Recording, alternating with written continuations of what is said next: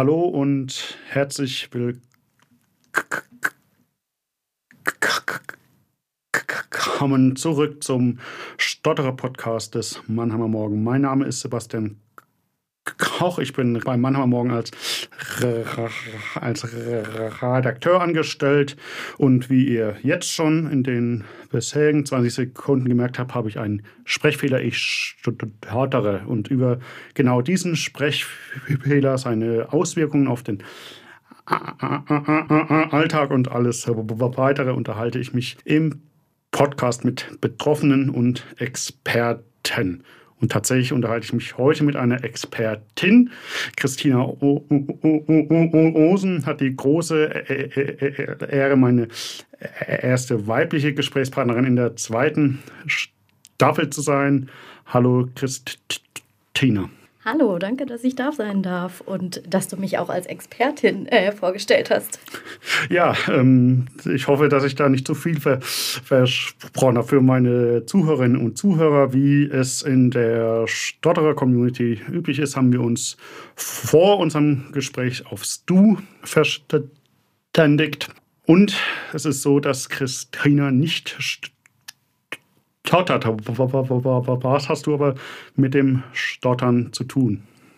Ich bin Logopädin und ähm, derzeit auch Lehrlogopädin. Also ich bilde angehende Logopäden aus und äh, mein Fachgebiet ist dabei die Redeflussstörungen und dazu gehört eben auch das Stottern und deswegen beschäftige ich mich einen großen Teil des Tages mit diesem Thema. Du bildest Logopädinnen am Universitäts am Universitätsklinikum am Universitätsklinikum in, in, in, in Heidelberg aus.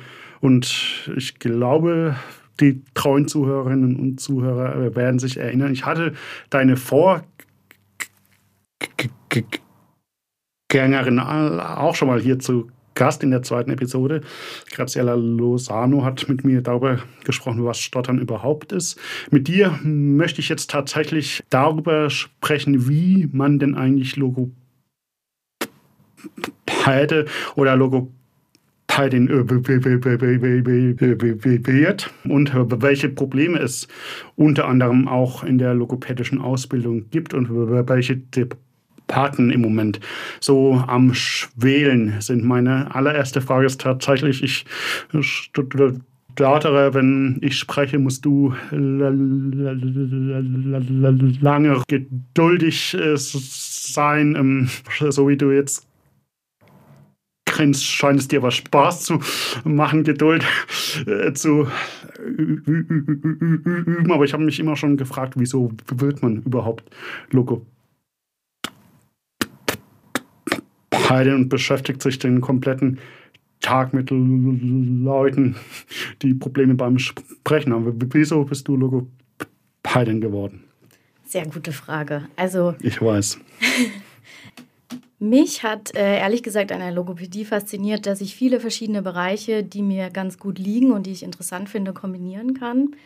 Ich habe zum einen den medizinischen Bereich mit drin. Also wir beschäftigen uns ja jetzt nicht nur mit dem Stottern oder was man vielleicht als erstes denkt die Aussprachestörungen bei den Kindern, aber das ist ja nicht nur das, was wir tun, sondern wir haben ja auch viel mit älteren Patienten zu tun, die auch durch schwere Erkrankungen wie Schlaganfälle und so weiter dann auch nicht mehr sprechen können. Und das ist so ein bisschen der Bereich, der ähm, so medizinisch geprägt ist. Ähm, und das hat mich schon immer fasziniert irgendwie. Und ähm, gleichzeitig konnte man das aber kombinieren mit der sozialen Komponente. Das war auch schon immer irgendwie so meine Stärke. War auch lange in der Jugendgruppe aktiv und wusste auch, dass mein Beruf irgendwie was damit zu tun haben sollte. Und dann haben wir natürlich noch die ähm, musische, den musischen Einschlag, ähm, der auch in vor allem den Stimmstörungen wichtig ist. Und dann haben wir die drei Sachen kombiniert, die mir eigentlich sehr viel Spaß machen. Und ähm, deswegen fand ich das eigentlich einen sehr gelungenen Beruf für mich. Bevor jetzt hier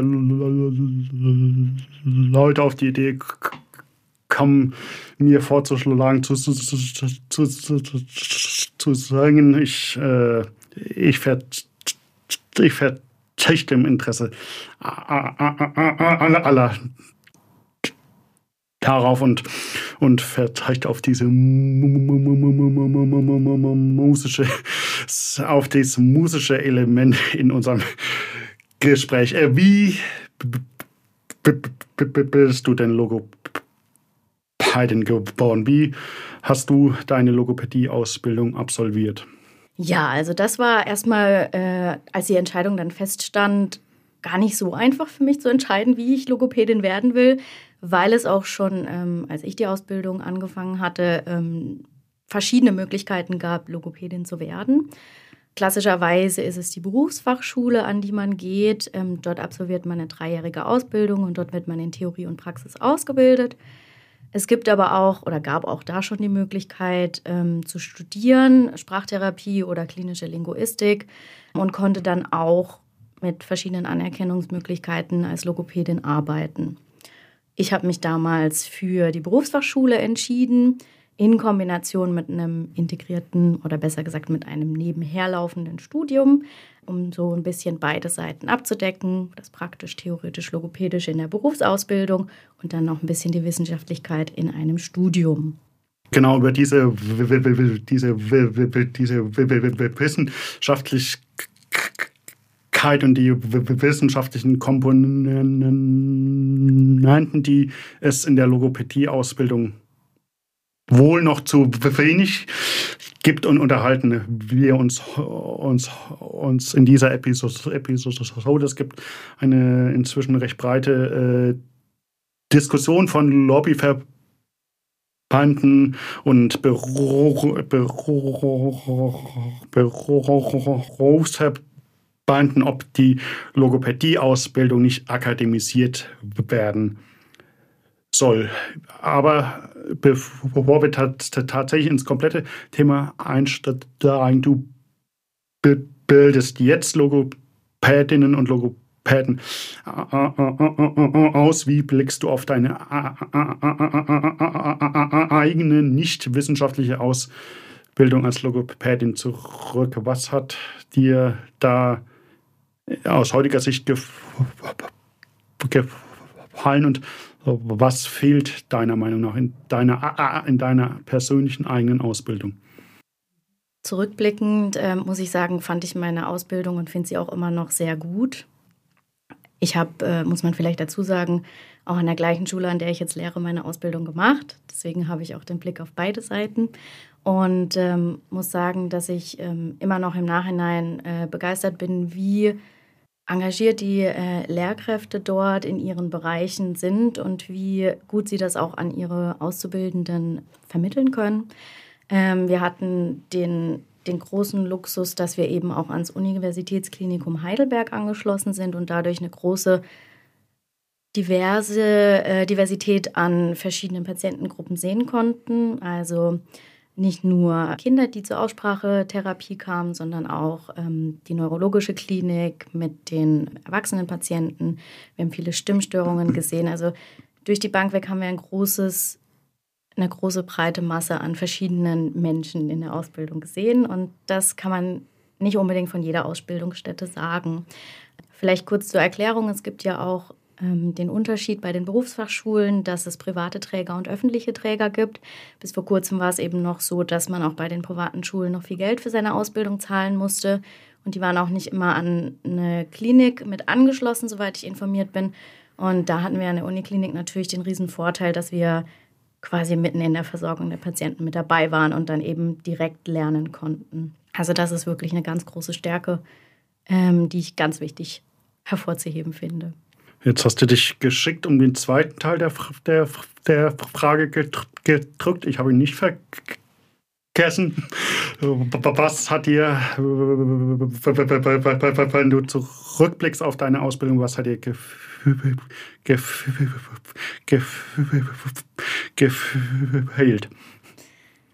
Ich glaube, das äh, passt schon zu unserem Thema wenn ich nur meine Berufsausbildung gehabt hätte, ohne mein zusätzliches Studium, hätte mir persönlich schon ein bisschen so dieses Wissenschaftliche auch gefehlt, ähm, weil das einfach mehr und mehr in, im Bereich der Logopädie auch wichtig ist, dass man Forschung mit einbezieht.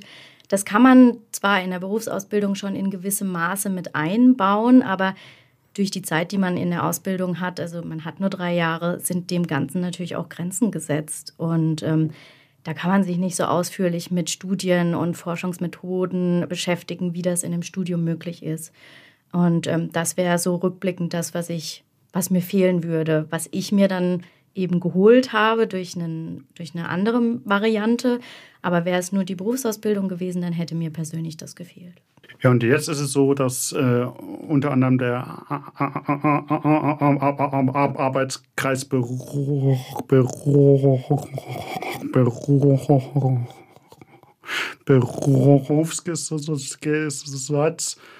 was ist denn heute mit dem R los? Der Arbeitskreis Berufsgesetz, es klappt doch, ähm, das ist der Fachverband der größten Logopädie-Berufsverbände spricht sich eben dafür aus, dass die Ausbildung des Logopäden voll akademisiert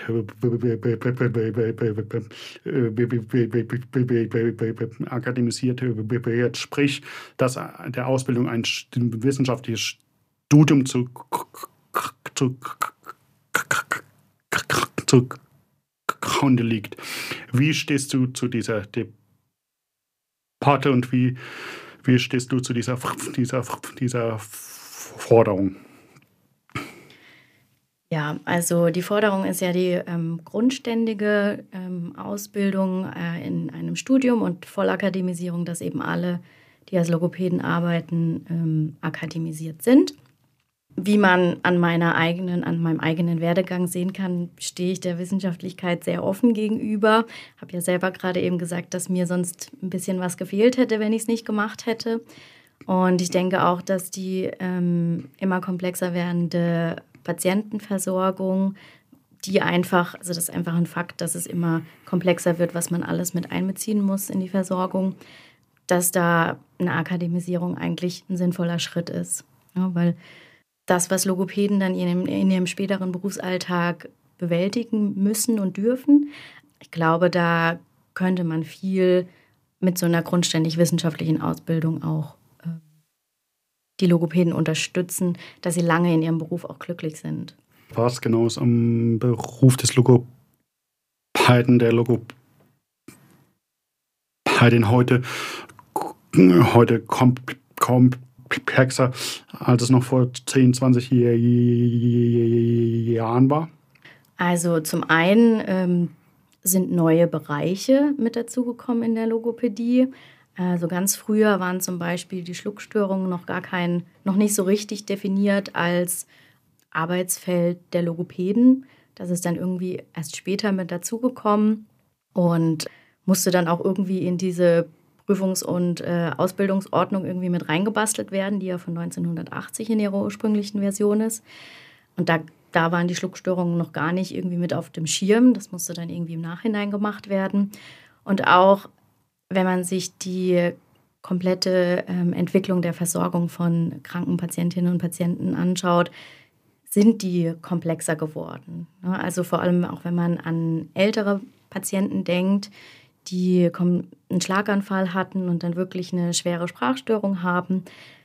Das ist ähm, durch die medizinische Entwicklung einfach äh, ganz normal, dass wir komplexere Störungen einfach jetzt sehen und die ja auch behandeln müssen und dürfen. Gibt es denn in Deutschland genug Logopädinnen und Logopäden? Gute Frage.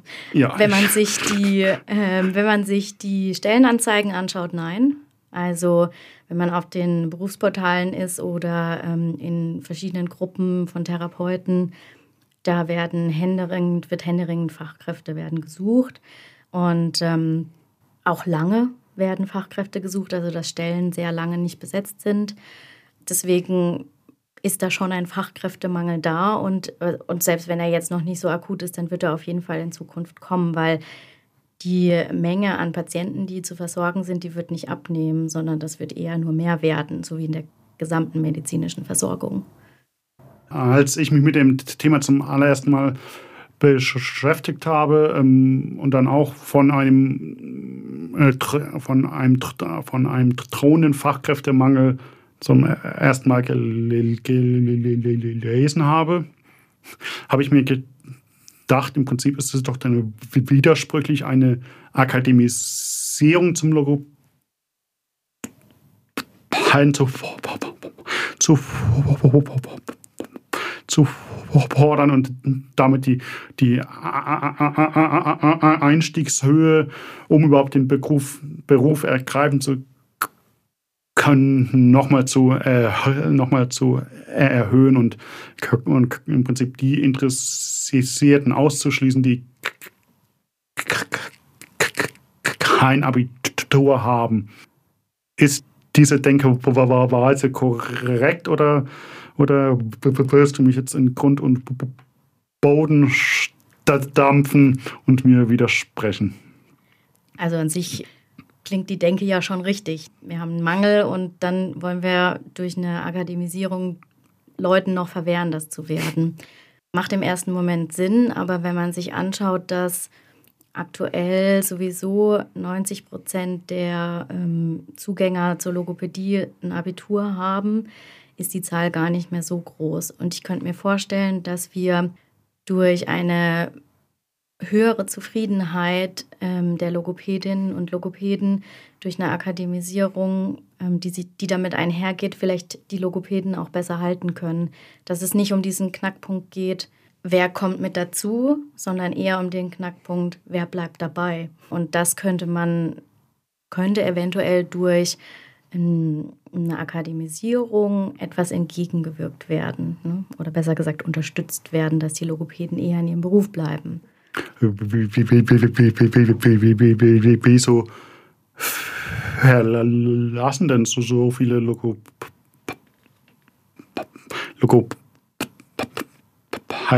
den Beruf? Den Beruf? Ich glaube, da gibt es diverse Gründe.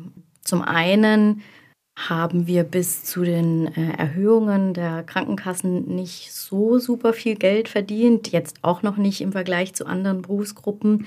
Ähm, das ist natürlich ein Faktor, den man mit einberechnen muss.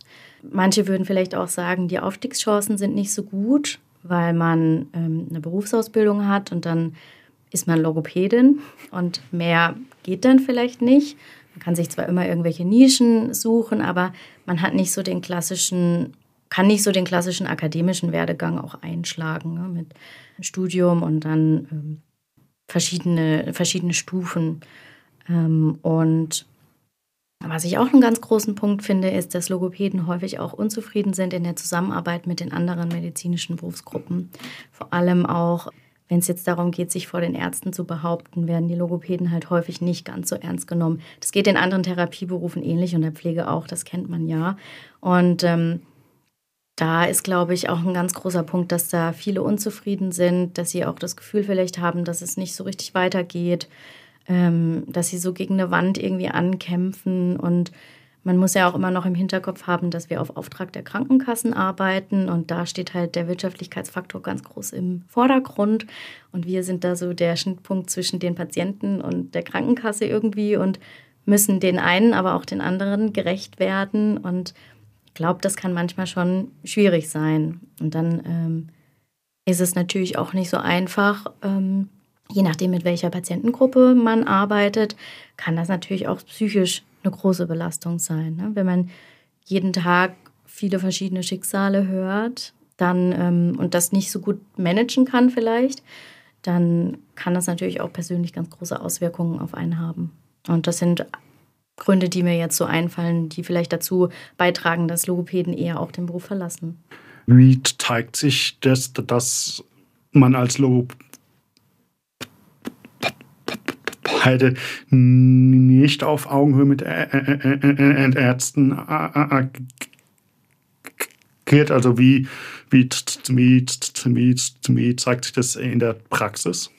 Ganz unterschiedlich. Also wir dürfen ja auch nur eine Therapie aufnehmen, wenn der Arzt uns das explizit verordnet hat. Also wir bekommen ja ein Rezept vom Arzt, da steht drauf, das und das ist zu behandeln und wir behandeln das dann.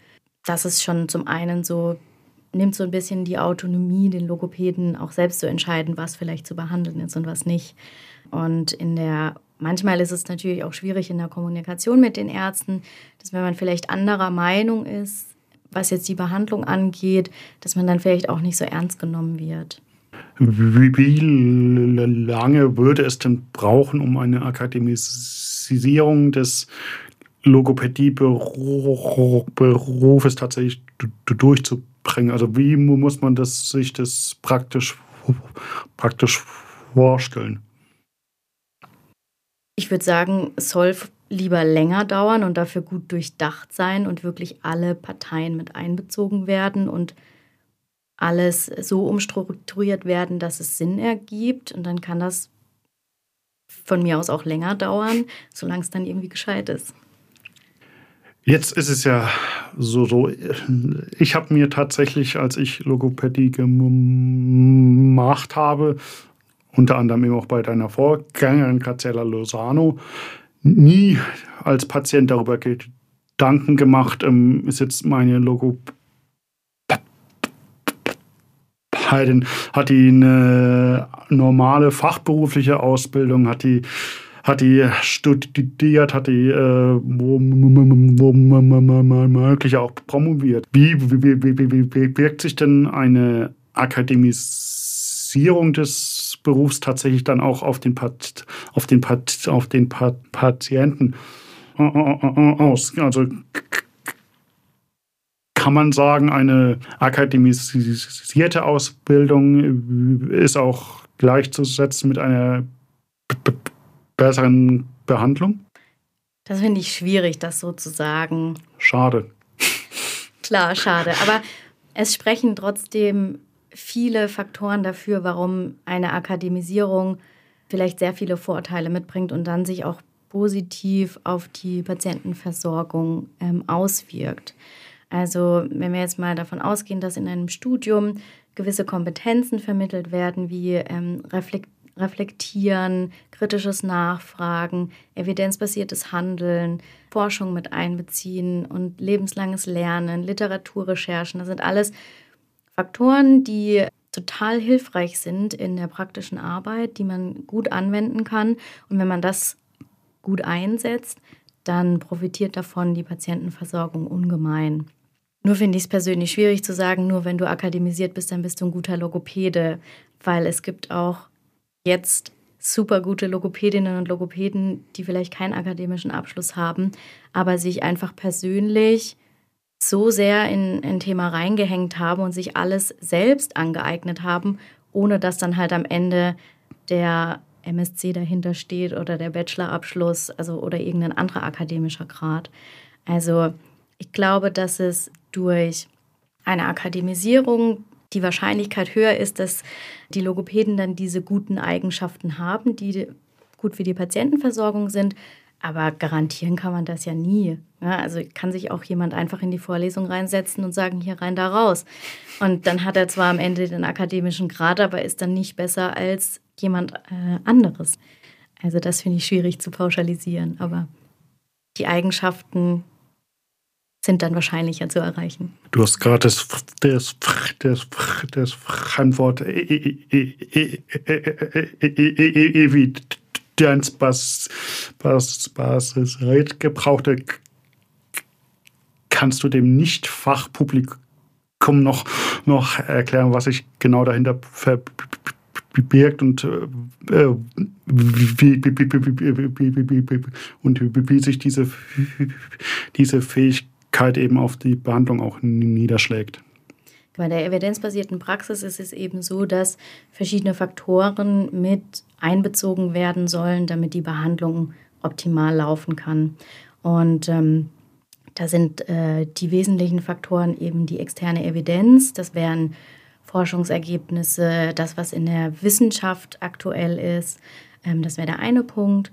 Dann hätten wir noch die Expertise des, ähm, des Behandlers, ähm, aufgrund seiner Erfahrung. Das muss mit reingehen. Und ganz wichtig, die Wünsche des Patienten. Ne, das sind die drei Bausteine, die für die evidenzbasierte Praxis wichtig sind. Und wenn man nach diesem Schema vorgeht, dann kann man eine gute Behandlung gewährleisten. Und ich finde aber wichtig das, dabei zu betonen, ähm, weil wir jetzt bei Wissenschaft und Akademisierung sind, dass auch hier diese Forschung und ähm, die wissenschaftlichen Studien nur einer dieser drei Bausteine sind und dass es auch wichtig ist, was, was sage ich als Logopädin zu dem Ganzen und was sagt der Patient. Was macht genau eine gute Logopädin in deinen Augen aus? Gute Frage. Ich, ähm, ich, ich glaube, ich habe mir auf, ich stelle heute nur, nur gute Fragen, wie du sagst. In der Tat würde ich aber gerne von dir wissen, was würde denn für dich eine gute Logopädin ausmachen? Jetzt hast du mich erwischt auf, auf äh, die Frage, beziehungsweise auf die, auf die Gegenfrage war ich tatsächlich nicht vorbereitet. Sehr gut, Punkt für dich. Also ich kann auch anfangen und dann kannst du mir sagen, was du meinst. Nee, wir okay. machen es tatsächlich mal so, dass ich in meinem eigenen Podcast Fragen beantworte. Für mich würde eine gute Logopädin, glaube ich, ausmachen, wenn sie sich nicht nur mit der Beseitigung von Blockaden, von Wiederholungen, von Dehnungen auseinandersetzt, wenn sie den Erfolg einer, einer Sprech- und Sprachtherapie nicht nur daran bemisst, äh, ob eine Sprechflüssigkeit äh, vorhanden ist, ob die Sprechflüssigkeit stärker äh, ist als vor der Logopädie. Und ich glaube auch, für mich macht eine gute Logopädin aus, wenn sie sich sich auch für die, für die, für die psychischen Nebenwirkungen des Totterns oder weil wir jetzt über Logopädie sprechen, das sind ja auch noch, noch mehr äh, Sprechflussstörungen äh, vorhanden. Also wenn sich die Logopädie Teilin tatsächlich auch damit auseinandersetzt, was es heißt, diese, diese Störung, Störung zu haben. So, jetzt habe ich mal meine eigene Frage beantwortet. Es befreit dich aber auch nicht davon, meine Frage trotzdem zu beantworten. Mache ich gerne. Ähm, also ich kann dem eigentlich zustimmen, was du gesagt hast. Für mich ist eigentlich das oberste Ziel, dass ich gemeinsam mit dem Patienten seine Ziele erreiche. Ähm, klar bin ich da beratend und vielleicht auch manchmal unterstützend dabei, die Ziele zu formulieren, weil es ist manchmal gar nicht so einfach, ein Ziel von der Therapie zu formulieren, weil manche auch am Anfang gar nicht so genau wissen, was denn ihr Ziel ist. Das Ziel kann sich auch verändern. Ähm, und für mich wäre das Wichtigste, dass das Ziel des Patienten am Ende erreicht ist. Und ich bin dabei unterstützend tätig und äh, bringe meine Expertise in verschiedene Art und Weise damit rein. Es gibt ja tatsächlich auch schon Modellstudiengänge in Deutschland, äh, die äh, zum Beruf des Logopäden ein äh, Studium zugrunde legen. Inwieweit hast du da jetzt schon von deinen Lehrkolleginnen und Kollegen gehört, wie sich das auf, auf den Fachkräftemangel auswirkt oder gibt schon Daten darüber, ob es verhältnismäßig ob sich verhältnismäßig mehr Leute für den Logopädie-Beruf interessieren, wenn ein Studium dem zugrunde liegt. Ja, also die ähm, Modellstudiengänge wurden ja dann auch ähm, im Rahmen dieser ganzen Angelegenheit evaluiert, jetzt schon zum zweiten Mal. Und in dem Rahmen wurden auch die Studierenden, ähm, soweit ich das gelesen habe, befragt, wie, wie sie das Ganze denn finden. Und soweit ich das gelesen habe, waren, waren die sehr positiv dem Ganzen gegenüber. Ob es jetzt schon direkt eine Auswirkung auf den Fachkräftemangel gibt, glaube ich ehrlich gesagt nicht, weil es gibt die Modellstudiengänge ja auch noch gar nicht so lang und es gibt ja auch noch gar nicht so viele, ähm, in denen grundständig die Logopäden ähm, an der Hochschule ausgebildet werden. Deswegen, ähm, da kann ich noch nichts drüber aussagen. Aber ich glaube, die Zufriedenheit der Studierenden ist in den Studiengängen ziemlich hoch. Wir neigen uns dem Ende des Gesprächs entgegen. Gibt aber noch zwei Fragen. Wenn die Akademisierung des Logopädieberufs tatsächlich kommt, was machst denn dann du überhaupt mit deiner Stelle als Lehrlogopädie?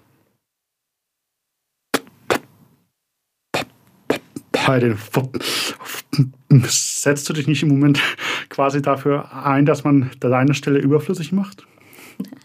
Könnte man so sehen, ja. Ich glaube, das ist noch ziemlich offen, was mit meiner Stelle passieren würde.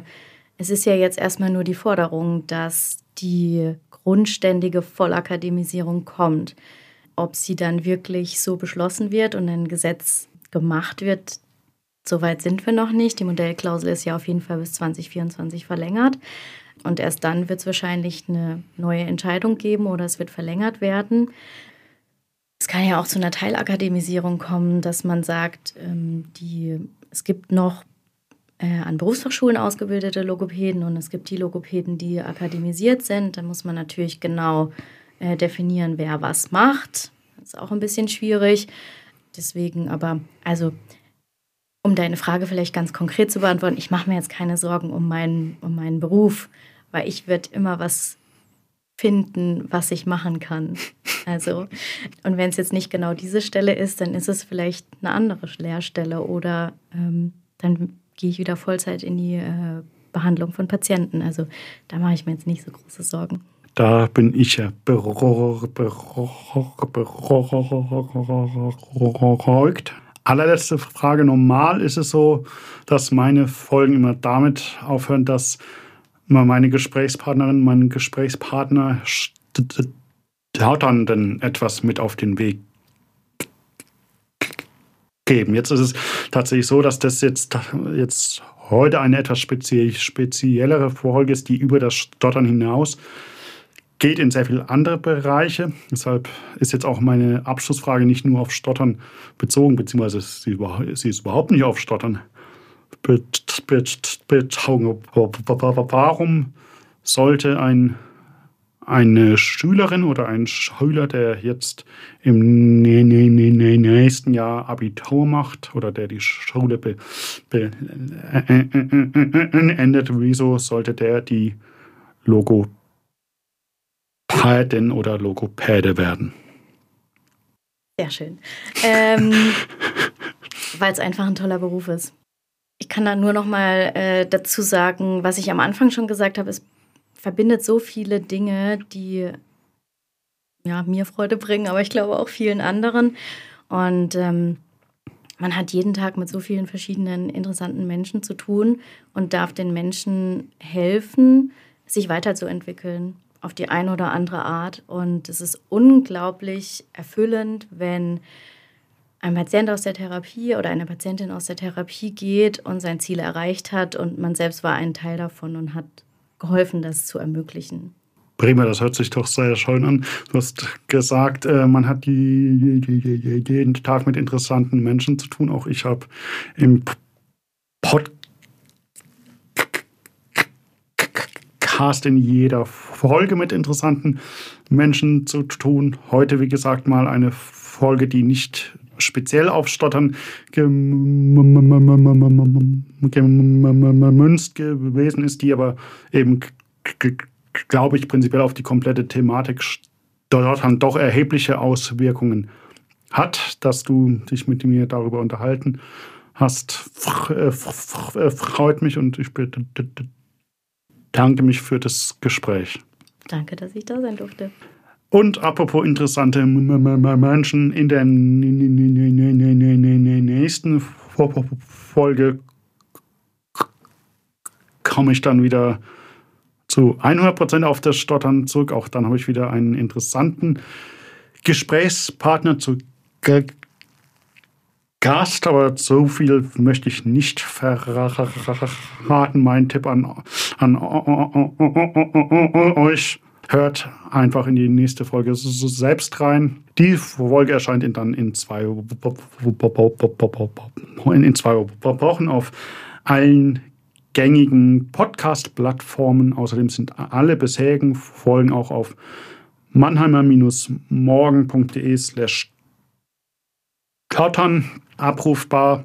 Ge ge ge genau, und irgendwas habe ich jetzt im großen Werbeblock vergessen.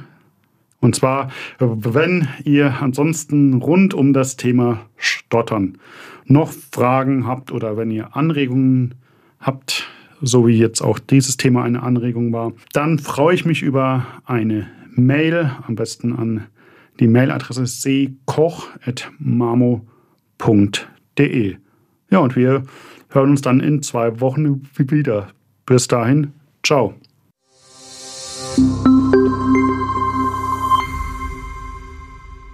Ein Podcast des Mannheimer Morgen.